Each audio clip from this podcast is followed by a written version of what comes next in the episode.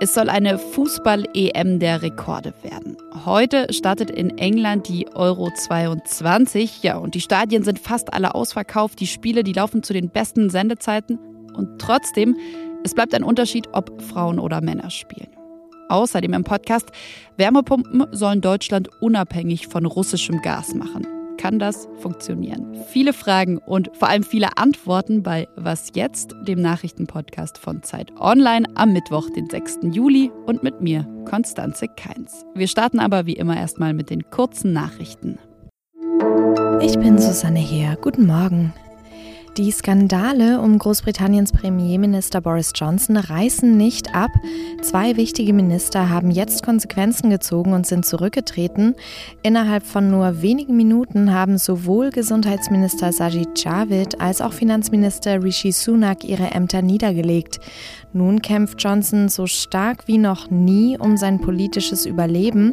Sunak und Javid haben Johnson während ihres Rücktritts offen angegriffen und ihm vorgeworfen, das Ansehen der konservativen Partei zerstört zu haben. Ein neuer Sexskandal hatte davor die Regierungskrise ausgelöst. Johnson hatte in dem Fall zugegeben, von Vorwürfen wegen sexueller Belästigung einen Parteifreund betreffend gehört zu haben. Trotzdem hatte er ihm ein wichtiges Fraktionsamt gegeben geben. Die Zahl der Toten nach der Bluttat in einem Vorort von Chicago ist weiter gestiegen. Am US-Nationalfeiertag, dem 4. Juli, hatte ein 21-Jähriger mit einem Sturmgewehr wahllos von einem Dach aus in eine feiernde Menschenmenge gefeuert. Sieben Menschen sind tot, mehr als 30 Menschen sind verletzt worden. Der TV-Sender CBS hat von einem zweijährigen Jungen berichtet, der nach dem Massaker vollweise wurde, da seine Eltern durch die Schüsse getötet worden waren. Der mutmaßliche Todesschütze ist erst Stunden nach der Tat festgenommen worden. Er ist wegen Mordes in sieben Fällen angeklagt. Ermittler sind davon überzeugt, dass er die Tat seit Wochen geplant und vorbereitet hatte. Redaktionsschluss für diesen Podcast ist 5 Uhr.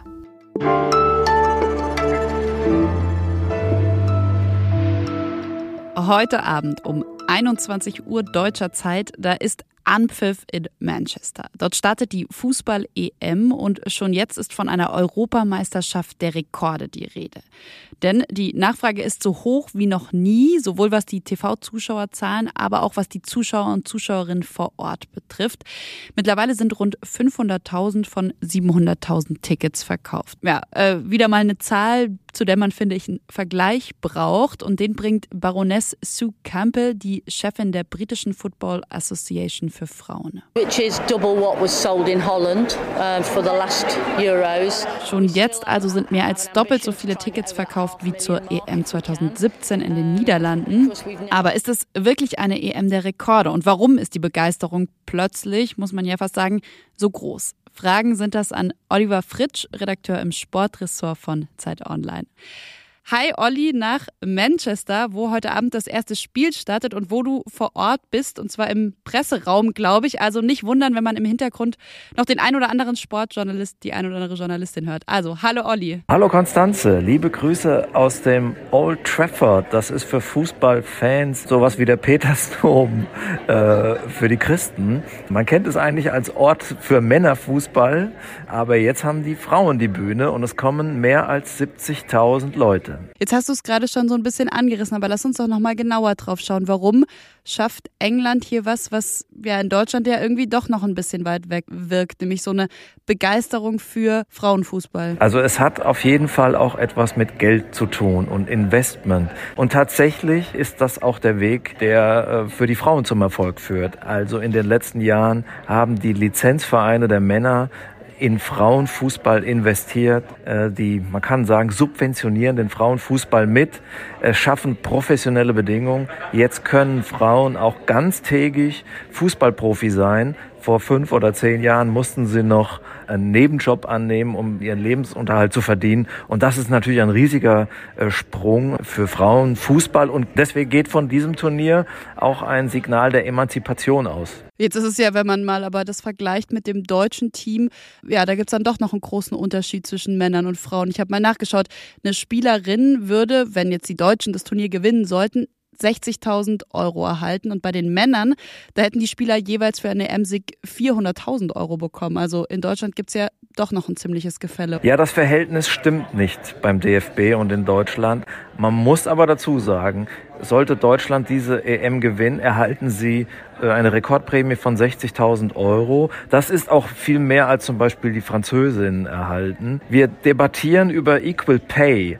Und das ist auch völlig richtig. Das ist auch die Stärke eines solchen Events, dass man über gesellschaftliche Entwicklungen und auch Missstände spricht. Jetzt hast du schon angerissen, wenn sie denn die EM gewinnen sollten. Lass uns mal ja so ein bisschen Orakel spielen und zwar auf den 31. Juli erstmal schauen. Da ist das Finale angesetzt in London.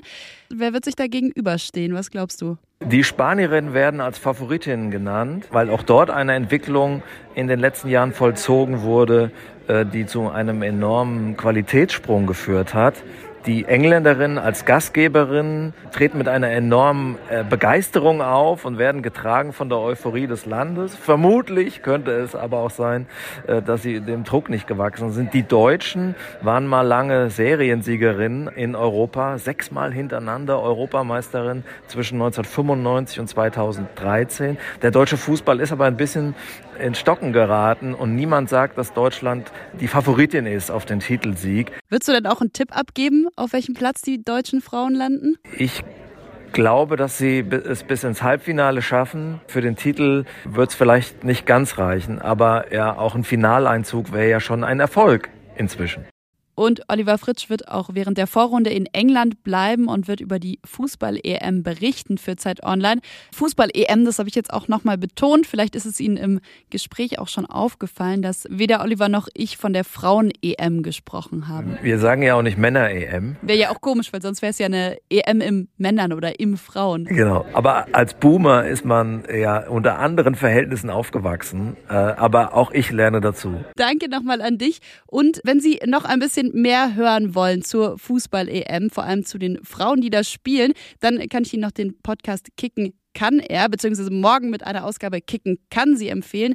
Da wird sich die Spielerin Sarah Debritz mal genauer angeschaut. Danke an dich, Oliver. Ich danke.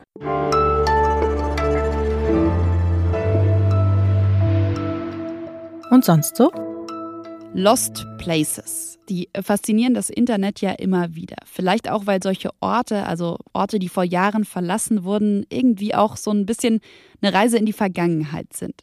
Ja, und zurzeit reisen Tausende im Internet in die 80er Jahre genauer zu einer alten Burger King-Filiale in Delaware. Äh, von dieser Filiale, da kursieren nämlich online Bilder und Videos. Und ich würde sagen, wir gehen mal mit dem Bezirksvorstand rein in diese Burger King-Filiale. Let's go check it out. This is probably the oldest, still intact Burger King restaurant in the world ja, Parkettfußboden, an den Wänden rot-weiß gestreifte Tapeten, sogar noch eine alte Kaffeemaschine. Wie eine Zeitreise muss das Ganze aber vor allem einigen Bauarbeitern vorgekommen sein. Die haben nämlich die Filiale gefunden und zwar als sie eigentlich nur eine Mauer in einem Einkaufszentrum in Wilmington, eben in Delaware, einreißen wollten. Ja, und dann standen sie plötzlich mitten in dieser vollständig eingerichteten Burger King-Filiale.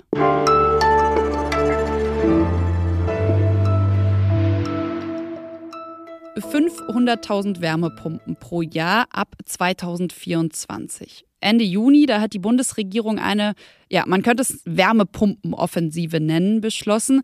Und seitdem ist ja viel von diesem Gerät, viel von der Wärmepumpe die Rede. Und ja, dann klingt das oft nach Sensation. Also die Wärmepumpe, die soll Deutschland helfen, unabhängig von russischen Gaslieferungen zu werden. Sie ist extrem effizient. Sie kommt ganz ohne fossile Brennstoffe aus. Doch wie funktioniert das Heizen damit überhaupt und macht sich Deutschland gerade wirklich auf ins Wärmepumpen-Wunderland?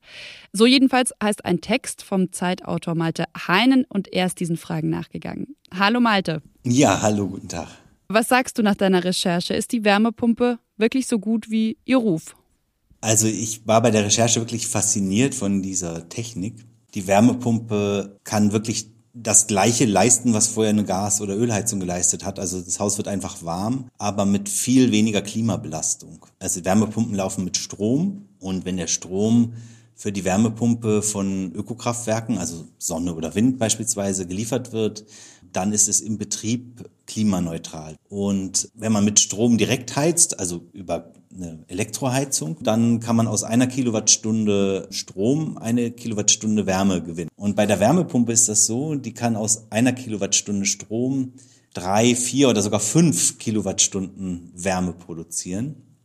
Mhm. Lass uns mal äh, für Laien auf diese Funktionsweise schauen. Also wie funktionieren Wärmepumpen? Der Name sagt es eigentlich schon, die pumpt im Prinzip Wärme von einem Ort zum anderen. Und das Prinzip, das hat jeder zu Hause, auch wenn die meisten Leute es gar nicht wissen, im Kühlschrank. Im Kühlschrank ist natürlich umgekehrt, da will ich ja nicht Wärme haben, sondern Kälte. Und was die Wärmepumpe macht, ist, die holt sich die Wärme aus dem Innern vom Kühlschrank, also entzieht sie da, da wird es kälter und bringt die nach außen. Und Genau das gleiche Prinzip kann man natürlich auch andersrum nutzen. Also wenn ich mein Haus heizen will, dann entziehe ich Wärme zum Beispiel der Außenluft, ne, die um mein Haus herum strömt.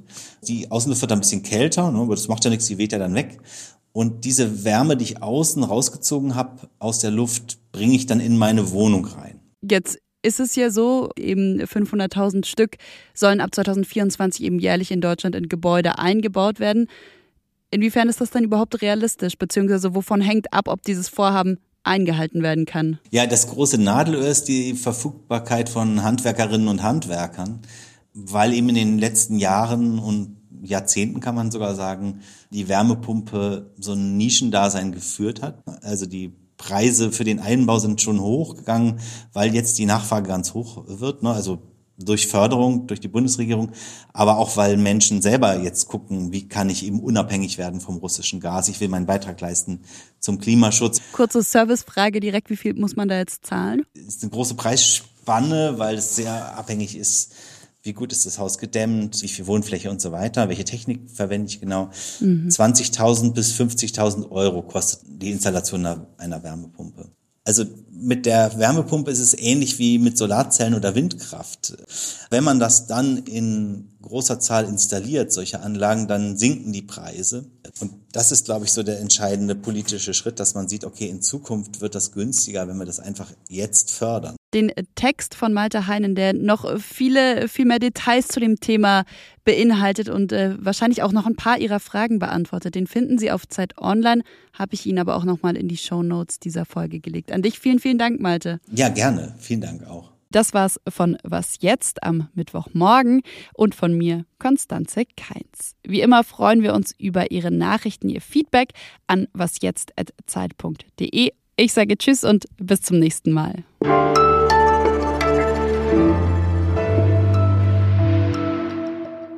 Wie sieht's denn bei dir zu Hause aus? Wie heizt du? Also, hast du schon umgestellt? Nee, leider nicht. Also ich wohne in einem größeren Mietshaus und da müssten alle EigentümerInnen dann zustimmen, dass man es ändert.